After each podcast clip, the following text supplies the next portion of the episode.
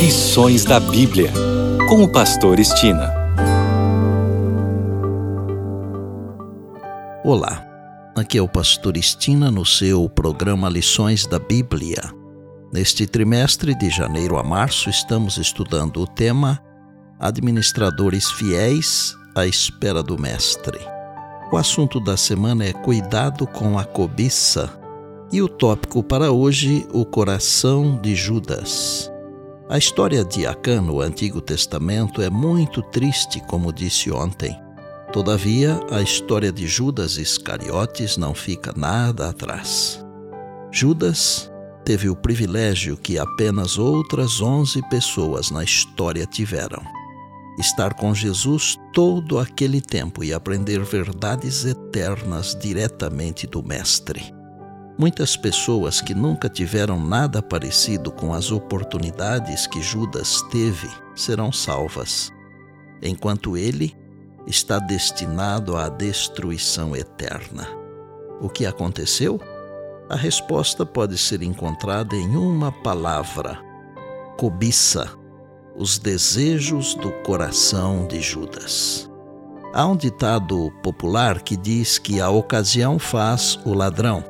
Eu não concordo muito com esse ditado porque, para mim, a ocasião apenas revela o ladrão. Aquele que se revela na ocasião é porque já é ladrão em seu coração.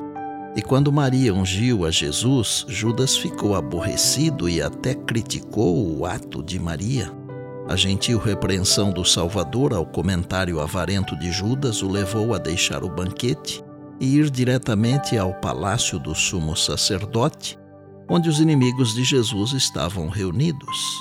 Judas se ofereceu para entregar seu mestre nas mãos deles por uma quantia muito menor do que a dádiva de Maria.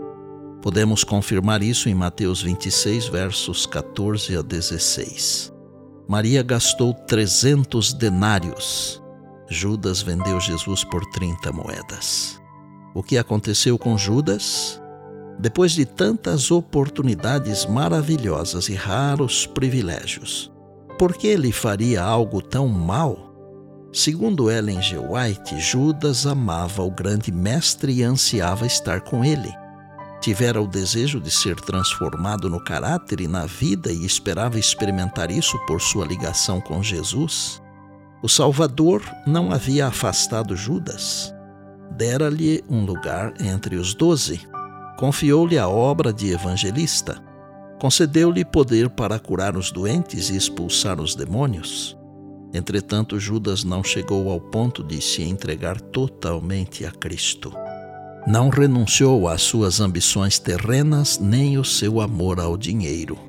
Ao passo que aceitava a posição de ministro de Cristo, não se colocou no divino molde. Achava que podia reter seus próprios juízos e opiniões e cultivou a disposição de criticar e acusar. Judas era altamente considerado pelos discípulos e exercia sobre eles grande influência. Tinha em elevada estima as próprias aptidões e considerava seus irmãos como muito inferiores a si no discernimento e na capacidade. Esses pensamentos foram extraídos do livro O Desejado de Todas as Nações, da página 717.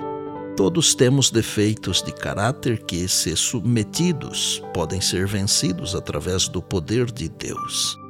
Mas Judas não foi submisso a Cristo, e o pecado da cobiça que ele poderia ter vencido por meio do poder de Cristo o venceu com resultados trágicos.